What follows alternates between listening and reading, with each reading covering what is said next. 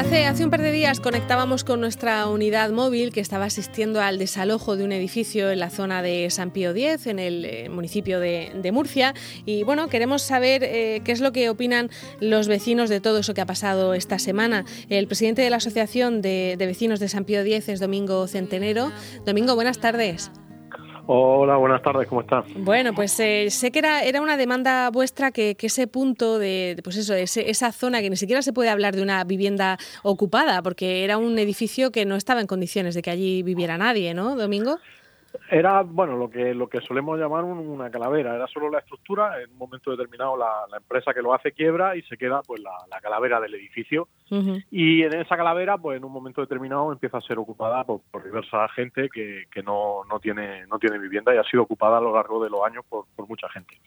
Últimamente, pues habían cambiado un poco la gente que vivía allí Muchos eran trabajadores del campo que no encuentran vivienda y que no, no encuentran sitio, eh, algunos de ellos emigrantes, otros son refugiados políticos.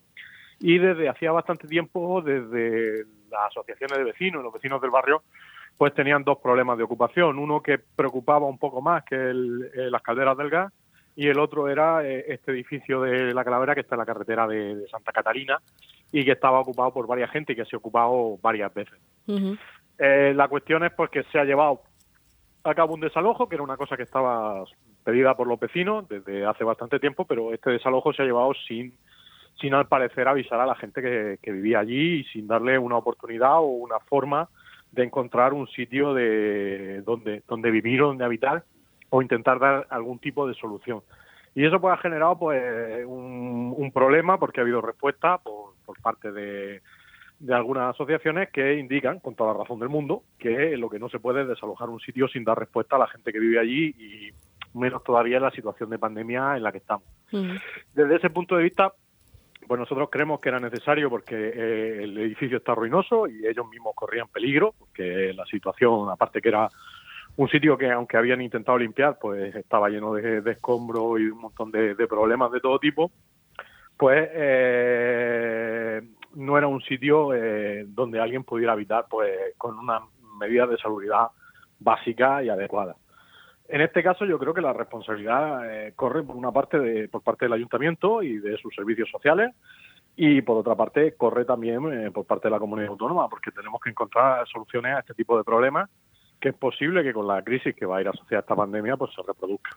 Claro, porque si no será trasladarlos de un sitio a otro, ¿no? Quiere decir, la gente que... Eh, claro, el, problema está en que en el, en el momento que han desalojado, eh, los compañeros de la Asociación de Barrio Mar denunciaban que justo en el desalojo de, esa vivienda ocupada la gente tiene que tener un sitio donde, donde, donde está. Eh, nosotros entendemos esas circunstancias mm. y han intentado ocupar otra vivienda vacía, pero en Barrio Mar. claro, lo que no puede ser es que el ayuntamiento, para solventar problemas, los reproduzca a lo largo de toda la ciudad. Claro, los traslade. Eh, claro, eh, desde nuestro punto de vista entendemos que, el sitio era insalubre y que se tenía que desalojar, pero también entendemos que hay que buscar de alguna manera una solución de habitabilidad para esta gente. Es decir, necesitamos mejorar los servicios sociales, necesitamos encontrar soluciones de habitabilidad, necesitamos mejorar todas esas cuestiones porque eh, está bien que se produzca este desalojo que era demandado por los vecinos, pero también está bien que a esas personas no se las desaloje y se les den 10 euros para que se vayan a Jaén. Ya, que es lo que, eh, es lo que parece que ha pasado, ¿no? Que es lo que parece que ha sucedido. Y que en otras circunstancias no sepan muy bien dónde los van a alojar, ni a quiénes los van a alojar, ni logren alojamiento para todos, y que al final, pues, eh, las personas que allí vivían se hayan desplazado al otro punto ocupado que tenemos, que son las calderas del gas, donde allí son mucho más problemas. Mm, a ver, digamos que allí había más problemas eh, que, en este punto de aquí. Sí, pero eh, lo has comentado al principio, que precisamente este no era el que más os preocupaba, os preocupaba más ese otro punto que es las calderas, ¿no? Como se le conoce. Claro, nos preocupaba más las calderas del gas porque el perfil eh, de, digamos, del inquilino, comillas, comillas, mm. era completamente diferente y se había producido ya un incendio, había, se habían producido intentos de robo en las casas vecinas, y entonces pues ahí preocupaba más por, por el índice de la seguridad. El otro también preocupaba, sobre todo a los negocios que están cerca, hay un par de negocios de serigrafía que estaban bastante preocupados porque achacaban su bajada de ventas a la ocupación del edificio y, y, claro, eh, aquí es difícil no conjugar eh, dos cuestiones que son básicas. Por una parte, el principio de equidad. A estas personas tenemos que encontrarle una vivienda y solventar estos problemas, pero lo tiene que hacer el Estado, bien el Ayuntamiento, bien la comunidad autónoma, que son las administraciones más cercanas. Por el otro lado, evidentemente yo entiendo a esta gente. Esta gente se levanta a las cinco y media de la mañana a trabajar. Eh, la gente, digamos, eh, mucha de la gente no, que va, se levanta a las cinco y media, se pone en el rollo, coge un coge una, una furgoneta, lo, que sea, ¿no? Echan el jornal diario y regresan a su casa y tienen que tener un sitio donde regresar. Son trabajadores como, como el resto. Entonces, mm. desde ese punto de vista hay que conjugar, por una parte, la necesidad de, los vecinos y, por otra parte, conjugar también que estas situaciones no se produzcan. Es decir, no podemos consentir que estos niveles de, pobreza lleguen a nuestra sociedad. Tenemos que, ayudar de alguna manera a que eso se resuelva. Eh, ahora mismo, Domingo, eh, ¿el edificio está vacío o alguna de esas personas han vuelto hay otra un, vez? Hay, un operativo policial que, que, eh, protege, digamos, el edificio para que nadie lo ocupe, porque el edificio es una calavera y tiene bastantes problemas, carece de agua potable y en, algún caso algún vecino le, ha dejado la manguera por si tenían que, que ducharse y eso, pero claro, eso traía al final bastantes problemas. Entonces, consecuentemente, eh, digamos que el edificio está vacío, está tapiado y mantienen un, servicio de vigilancia policial que esperemos que dure. El otro problema que aparecía hoy en el periódico pues, es el problema de, las calderas del gas, que sigue estando ahí y que algunos de las personas que estaban allí, al encontrarse sin posibilidad de, vivienda o una solución por parte de los servicios sociales o de quien se encargue de esto del ayuntamiento, puedan encontrar refugio allí. Lo que pasa es que allí el perfil, digamos, del del ocupante es completamente diferente. Ahí eh, tenéis problemas de, de, reyertas y todo por, por droga, ¿no? Creo. Claro, parece ser que sí, que entendemos que, que son problemas de reyerta por, por droga, es decir, que alguna de estas personas necesita ayuda por su toxicomanía mm. y que pues eso pues trae como resultado pues que se hayan producido, uno le haya quemado el colchón al otro y entonces yo aquello haya derivado un incendio, que es lo último que sucedió. Y, y claro, pues esto asusta bastante a los vecinos, sobre todo porque esa zona de allí, pues bueno, eh, las calderas del gas son, llevan abandonadas desde, desde, los años 80 y no se ha hecho nada. Y desde la Asociación de Vecinos de mandábamos que justo al lado de las calderas del gas eh, se intentara una cesión por parte de la empresa que está aprobada, según me dijo el concejal, para hacer mm. ahí una acera y no se ha hecho nada, igual que tampoco se ha hecho nada con la ampliación eh, cerca de, de, San Pío X, de, de, mejorar la zona delante de la iglesia de San Pío X. Pero claro, hemos de entender que aquí el problema básico que nos encontramos en el barrio es que es un barrio que tiene un, digamos, eh, fronteras que llaman los geógrafos, ¿no? que eh, son la frontera de las vías del tren, que esperemos que se solvente, puede ser que hayan llegado a un acuerdo eh, en el ayuntamiento por unanimidad y esperemos que el problema entre la Junta de Hacendado, Ayuntamiento y ADI se resuelva.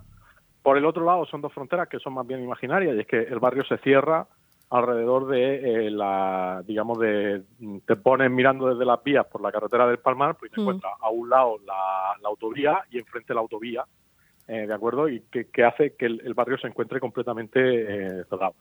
El problema de eso es que el barrio pues, necesita eh, que no esté olvidado, porque el, proyecto de Conexión Sur dice que el barrio se integra directamente en el centro, es decir, que el barrio del Carmen y San Pío X, al igual que Ronda Sur, van a pasar a estar integrados en un nuevo centro. Esto, los vecinos que han hablado conmigo me dicen, sí, sí, sí, esto está muy bien, pero mientras hacen las obras de soterramiento, que esperamos que se hagan y que se cumplan, hay una manifestación el día 10 de diciembre, eh, el centro tiene que llegar de aquí y el centro significa servicio y el centro significa eh, más policía.